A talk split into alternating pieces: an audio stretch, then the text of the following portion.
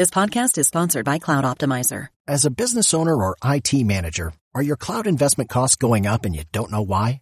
It's time for Cloud Optimizer. As you migrate your business to the cloud, what you're spending and why you're spending it can get a little hazy. But Cloud Optimizer clears up the mystery and puts the cloud to work for you. Cloud Optimizer starts by analyzing usage patterns, right-sizing resources, leveraging discounts you may not be aware of, implementing automation, and much more. And by reducing unnecessary expenses and maximizing performance, Cloud Optimizer guarantees you a savings of five times what you spend for their service. As you utilize cloud-based services more and more, you don't have to lose sight or control of your spend. You can stay agile, streamline your costs, and optimize your performance, plus save significant money with Cloud Optimizer. Make the cloud work for you with Cloud Optimizer. Get a free assessment and find out how much you can save by going to cloudoptimizer.com. Go to cloudoptimizer.com for your free assessment. That's cloudoptimizer.com.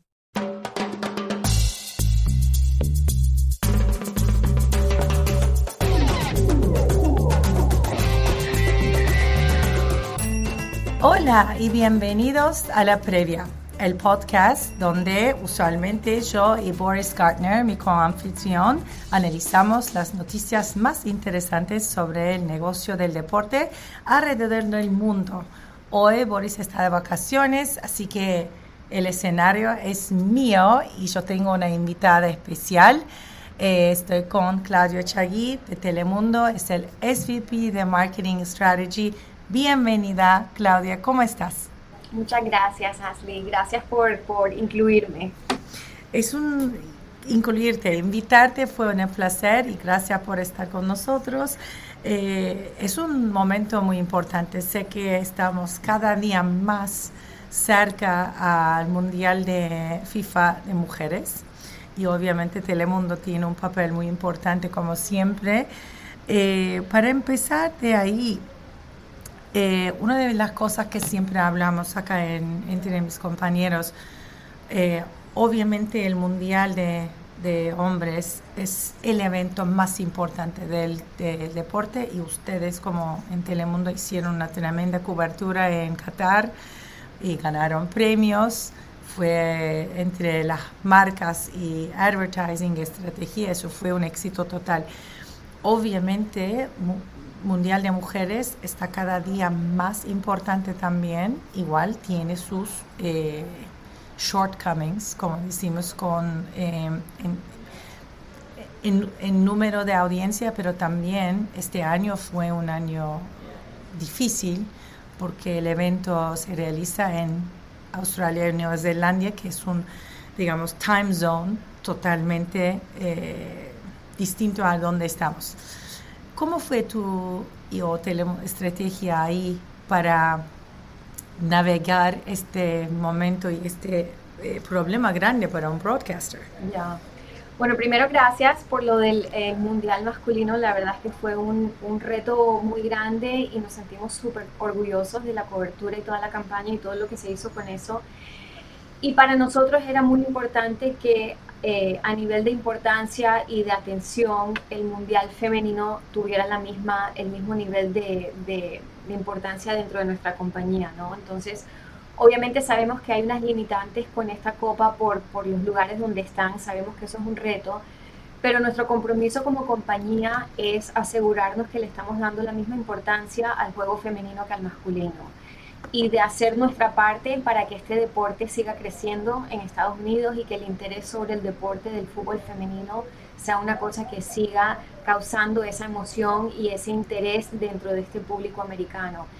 Que como vimos con el Mundial masculino, hasta personas que no, una gran parte de personas que ni siquiera hablaban español estaban viendo el Mundial en español por su emisión y su cobertura tan auténtica y tan relevante y tan emocionante. Y ese es nuestro compromiso también con el Mundial Femenino, de darle esa misma autenticidad, esa misma pasión, ese mismo nivel. Con la cobertura más amplia que ha tenido un Mundial Femenino en la historia, vamos a tener todos los partidos disponibles. Y la oportunidad que tenemos esta vez es que como tenemos a Peacock como partner de streaming, cuando, los horarios son un poquito más difíciles, también tenemos la oportunidad de hacer ese catch-up en las plataformas. Si no logramos verlo en vivo, aunque los fanáticos van a querer verlo, pero tenemos esa oportunidad también de que los partidos van a estar también todos en Peacock para el que, para el que tenga ese issue del horario, ¿no? Sí, y tú como background viste content, vos sos una persona que, que hiciste mucho antes de llegar a Telemundo, eh, diferentes proyectos y posiciones eh, creando content. Eh, en este mundial pienso que el lugar de content va a ser muy importante, ¿no? Por ese mismo problema de diferencia de horarios.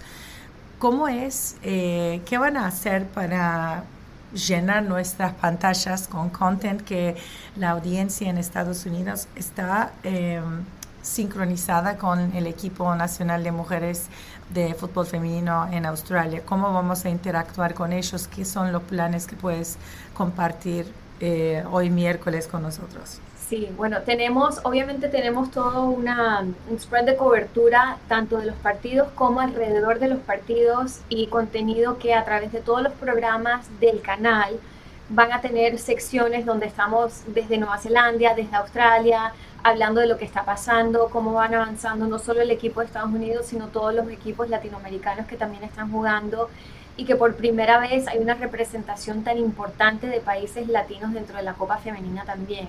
Entonces es, em, es, para nosotros es casi que un takeover del canal durante el Mundial Femenino para asegurarnos de que nuestras audiencias estén enteradas durante todo el día de lo que va pasando y que aunque si no pudieron ver el partido, estamos hablando de eso el día siguiente, tenemos enlaces con nuestros equipos que van a estar allá y que siempre nos van a estar manteniendo al tanto de lo que está pasando y para, para sentir ese, esa, esa emoción en vivo de lo que, ¿sabes? Como, mm. ese, como, como decimos, el, el heartbeat de lo que está pasando, tenerlo siempre presente y estar seguros de que nuestras audiencias están conectadas en todo momento con lo que está pasando.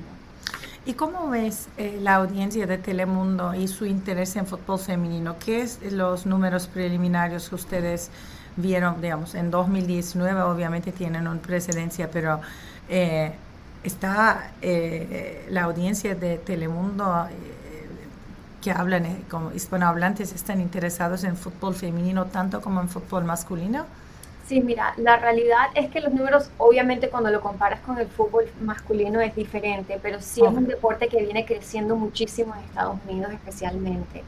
Entonces sí hay un gran interés en el fútbol femenino, en lo que es el mercado americano y nosotros estamos aprovechando esa oportunidad y por eso tomamos la decisión de emitir todos los partidos, de, darle la importancia que tiene, porque aparte del interés que está creciendo, necesitas el, apoyo de, una empresa como la nuestra para decir, ok, vamos a brindarle la oportunidad a estas audiencias de verdad de ver estos partidos y de verdad interactuar con este deporte, con estas grandes atletas que no tienen nada que envidiarle eh, a ningún otro jugador de fútbol, ¿verdad? Porque cada una tiene un mérito muy especial y como sabemos para las mujeres jugar el fútbol es, es doblemente difícil eh, porque tienen que seguir con sus day jobs eh, y, y, tienen que seguir siendo mamás y tienen que seguir haciendo todo lo que tienen que hacer y además enfocarse en el deporte. Entonces es un gran mérito y es una cosa que nosotros nos enorgullece muchísimo de poder decir cómo estamos apoyando el deporte y que estamos en un momento donde el fútbol en Estados Unidos está creciendo, especialmente hay un interés en el fútbol femenino. Y obviamente el hecho de que Team USA ha ganado tantas veces y que ahora puede ir por su tercera consecutiva, es, es, algo nunca antes hecho por ningún equipo, ni masculino ni femenino, y hay mucha expectativa y hay mucho interés en lo que va a pasar con Team USA. Sí, totalmente. De verdad que cuando, no sé, como vos eh, veías fútbol eh, mucho antes, eh, yo cuando hablaba de, de, mundial y Estados Unidos ganó, no sé, mundiales con mis amigos latinoamericanos y me decían, ¿cómo no? El equipo nunca ganó un mundial, pero nadie estaba pensando en fútbol femenino. Pero el fútbol femenino es realmente el, el, el, equipo más exitoso en fútbol en Estados Unidos. Sí, Los hombres nunca ganan nada, correcto. Y no solo eso, sino que jugadoras como Rapino y, y, y, y han, han han fortalecido el deporte en el mundo.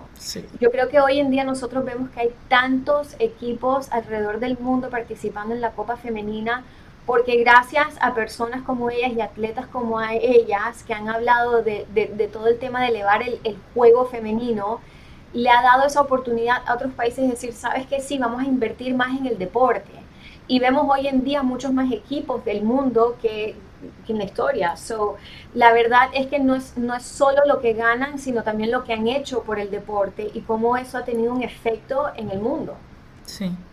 Hablando de mujeres y días laborales que son como no solo el trabajo y de también ser mamá y familia, en nuestro sector, en negocio del deporte, digamos, en usualmente o en televisión, en medios, mujeres cada día tienen más papeles importantes, pero vos seguramente viste el cambio de un sector muy dominado por hombres a un sector mucho más amplio y mucho más eh, diversificado, digamos. ¿Cómo viviste en tu carrera esos cambios y más que nada ahora con todo lo que está cambiando? ¿Ves más mujeres ejecutivos eh, en los papeles eh, trabajando con tema deporte? Ya, bueno, en realidad yo he tenido suerte de que he trabajado en dos compañías muy grandes de medios en las cuales ambas han tenido siempre figuras femeninas en roles importantes. Y yo creo que aquí en Telemundo, en los últimos 3, 4 años, estamos viendo incluso en la cobertura que van a ver, ya teníamos unas, eh, eh, como parte del equipo de deportes, anchors femeninas muy importantes como Ana Yurka, se sumó Carlota durante el Mundial, pero para este Mundial femenino han contratado una serie de, a todo nivel, digamos, de producción, de, de frente a cámara, detrás de cámara, de expertos invitados, de panelistas, realmente teniendo una representación femenina muy, muy importante y asegurándonos que esa voz femenina esté presente.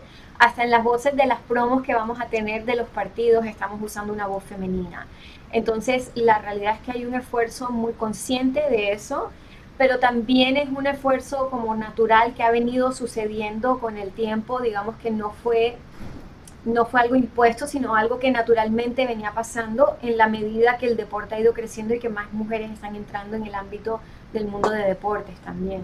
Sí, eso es lo que yo veo, no sé, en los últimos 10, eh, 15 años que yo trabajo eh, cubriendo deportes como periodista, yo veo muchas más mujeres haciendo comentarios, play by play, hasta comentaristas, como decís, que no, no, no, eran atletas ni nada, pero están aprendiendo y están llegando. Árbitros, ya. Sí, sí, sí, sí hasta árbitros. Y en ese sentido, este mundial, ahora que lo que me dijiste de Telemundo, parece que ustedes van a representar y, mostrar la representación que merece el deporte y también todo el mundo que prepara el producto para la pantalla.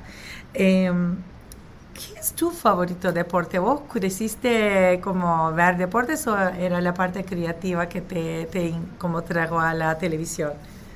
Sí, yo creo que la parte creativa, eh, porque además de hacerla, además de trabajar en la parte de deportes, nosotros manejamos todo el marketing de la, de la, de la cadena a todo nivel, noticias, deportes, entretenimiento, todo. Pero el tema de deporte es un tema muy especial, ¿no? Porque hay una cultura detrás del deporte que siempre es muy fascinante, que, que uno cuando ve las historias como la de Michael Jordan en Air, cuando lee sobre incluso Messi, figuras tan importantes dentro del mundo eh, del deporte.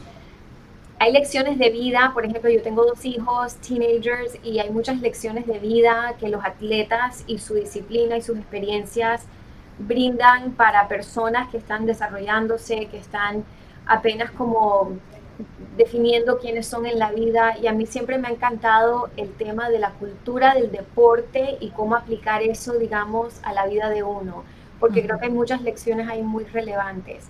Y obviamente, digamos que el primer mundial en el, en el que trabajé fue este mundial pasado y esa campaña fue, em, fue una pasión, fue una la verdad es que todos los que trabajamos lo, llevamos el mundial en la sangre y y la campaña del Mundial masculino era toda esta idea detrás del Mundial lo es todo, porque el, Mundial masculino para el latino es el evento más importante de su vida después del nacimiento de su hijo.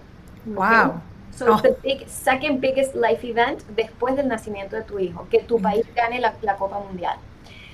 Entonces, esa campaña del Mundial lo es todo encapsulaba ese sentimiento que tenemos como latinos de lo que representa el mundial para nosotros. Cuando nos mudamos a la, a la Copa Femenina, nuestra campaña, el enfoque es la Copa es nuestra. Por lo que venimos hablando, ¿verdad? Porque siempre en el deporte o, muchas veces en, el advertising del deporte femenino se enfoca mucho en la lucha de la mujer para llegar, en que eh, we got this far, llegamos hasta aquí, ya casi, y dijimos, no, no, ya casi nada. O sea, estas atletas no tienen nada que envidiarle a nadie.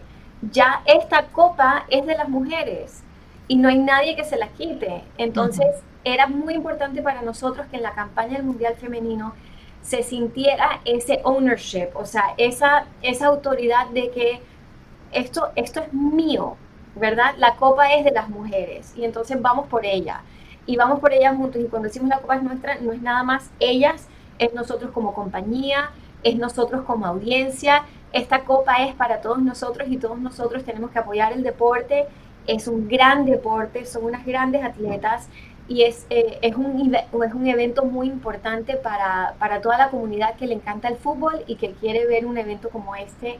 Eh, y eso es lo que nosotros les ofrecemos. Entonces, todas esas cosas, como te puedes dar cuenta, me emocionan, me llenan, porque, porque no es nada más un tema creativo, también es un tema de cambiar cultura.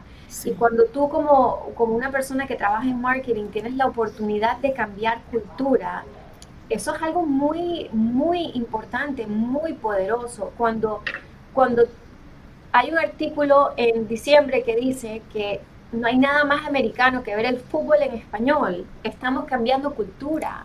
Sí, verdad. Eso es lo que estamos haciendo. Y estamos haciendo que el fútbol en este país sea un premier deporte.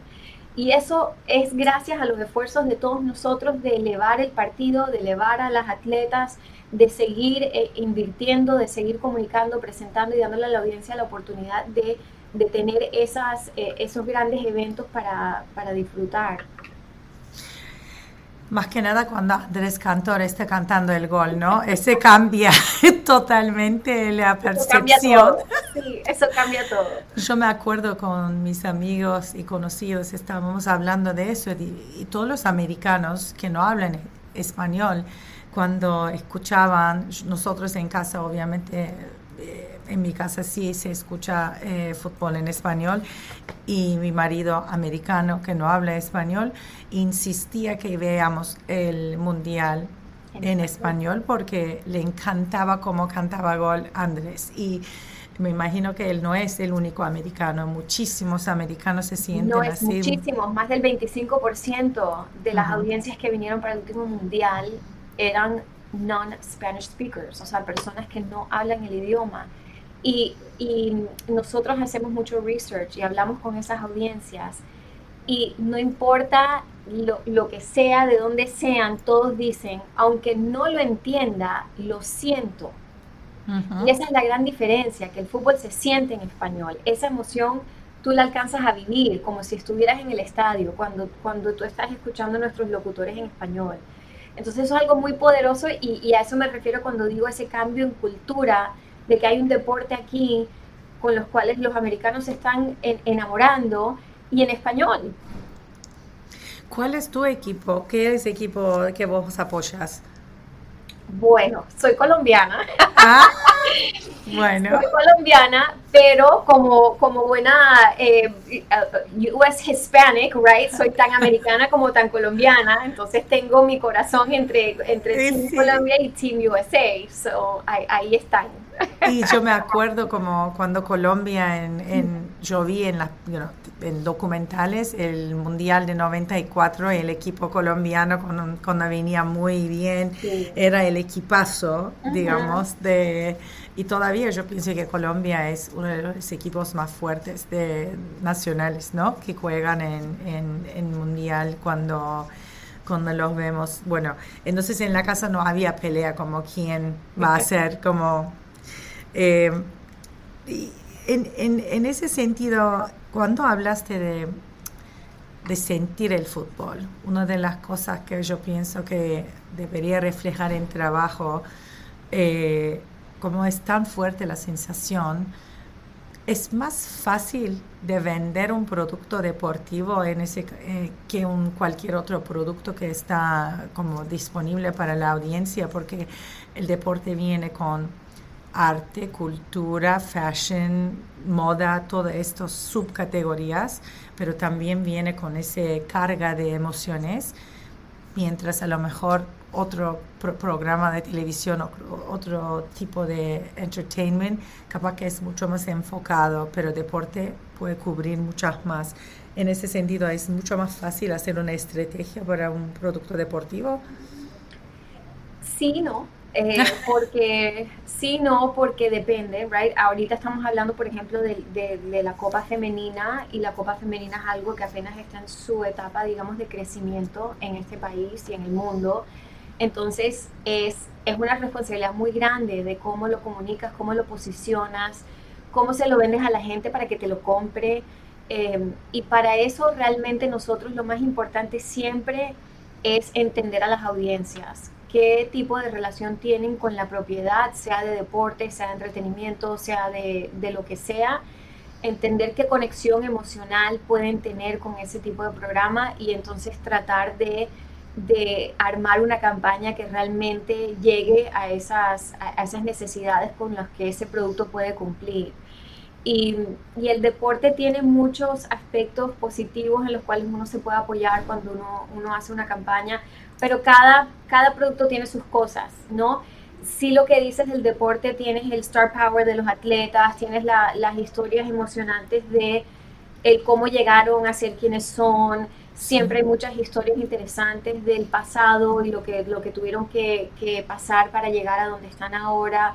Entonces sí te da mucho material, digamos, para trabajar desde diferentes perspectivas, em, pero en términos de que si es más fácil venderlo o no, todo depende, todo depende de los equipos que están jugando, el, el fandom detrás de esos equipos, eh, qué tanto conocimiento hay del deporte o de los atletas todo depende, pero sí tiene muchos aspectos en los cuales uno como un marketer puede explotar muchísimo, sí. Sí, eso seguro, el producto es muy, muy importante y, y cuando dijiste Star Power, no puedo evitar de preguntarte muy pronto una, una estrella de mundial.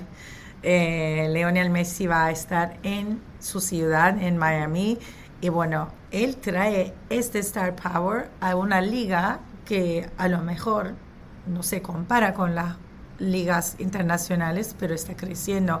También es un producto que está creciendo.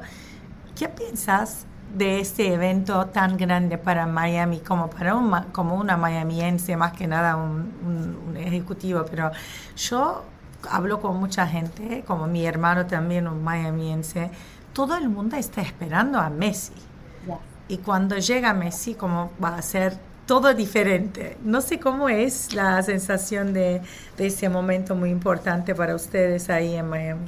Yo creo que es un momento importante para Miami y creo que es un momento muy importante para el fútbol en Estados Unidos. Primero, porque obviamente Leo Messi es un ídolo, o sea, yo tengo dos hijos y Leo Messi es el ídolo de mis hijos y cuando se enteraron que Messi venía para Miami, bueno, casi se mueren, o sea, e, esa esa reacción es lo que genera Leo y, me parece que es, es una cosa tan fuerte, tan poderosa y, además él es un atleta que siempre se ha sentido más, eh, eh, como más cercano, ¿no? Em, más humano, más eh, cercano a sus fans. Y yo creo que por eso es que la gente lo quiere tanto y lo aprecia tanto y lo valora tanto. Y bueno, la emoción de tener al campeón mundial jugando en tu ciudad es una cosa que, como te decía, el fútbol, eh, em, después de que del nacimiento de tu hijo, lo más importante es que tu país gane el, el mundial. O sea, él, él representa todo eso para el latino. Pero para el fútbol en Estados Unidos, lo que eso representa es llevar el fútbol a otro nivel right? Lo que tú decías, hoy en día tal vez MLS no es lo que es eh, eh, NBA, tal vez no es lo que es NFL, pero tener a una persona como Messi jugando para MLS automáticamente ya lleva el deporte a otra categoría en este país. Y eso es buenísimo para todos nosotros porque es el crecimiento de un deporte y de toda una industria y todo lo que eso representa en este país. Y, es lo que, y, justo preparándonos ¿no? para la Copa del 2026, cuando estamos aquí y, y, se va a vivir en este país como nunca antes. Entonces yo creo que es, es el, el momento perfecto para empezar a, a, crecer, a inculcar esa cultura en este país y crecerla. Y los latinos vamos a tener mucho que ver en eso. No podemos no hablar de Mundial de 2026 y la importancia de, de, eso para también el eh, crecimiento del deporte. Eh, es como que casi en Qatar lo que pasó es tan poco tiempo entre dos mundiales. Yo pienso que nunca pasó tres años y medio. Boom, tenemos otro mundial y va a ser el mundial más grande. Y ustedes pueden ver eh, el impacto de Qatar, la llegada de Messi, crecimiento del fútbol en general y él, lo que se espera de, 2026, qué son sus eh, preliminarios ideas y pensamientos sobre cómo va a ser el evento más importante acá en Estados Unidos, el deporte, digamos, evento deportivo. Ya, bueno, te puedo decir que apenas que se acabe este mundial femenino, empezamos ya a trabajar en el próximo mundial es una gran oportunidad aquí y, vamos a estar en muchas ciudades donde la comunidad latina es muy importante y donde tenemos la oportunidad de hacer un impacto muy grande en esas comunidades con esa presencia.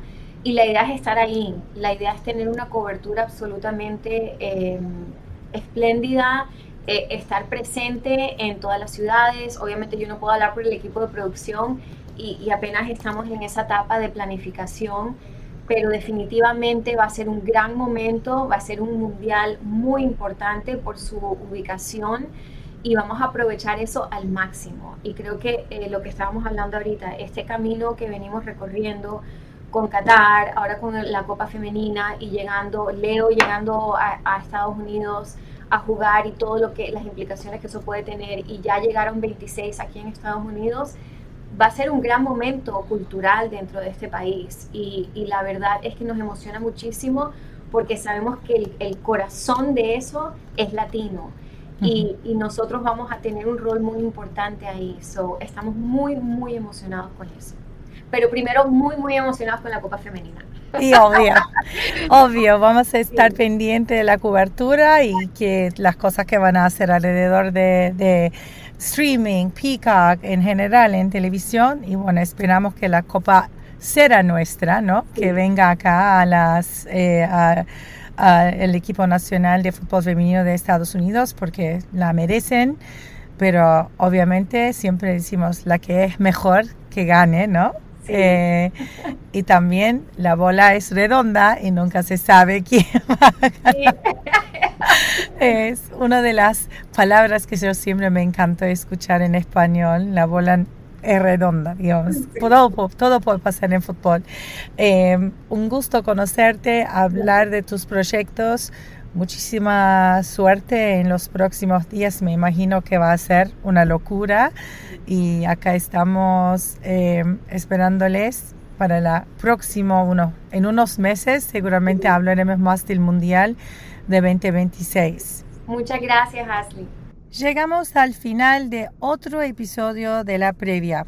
En dos semanas aquí estaremos con nuevos invitados y temas más importantes sobre negocio del deporte junto a Boris Gartner. Hasta luego. Chao.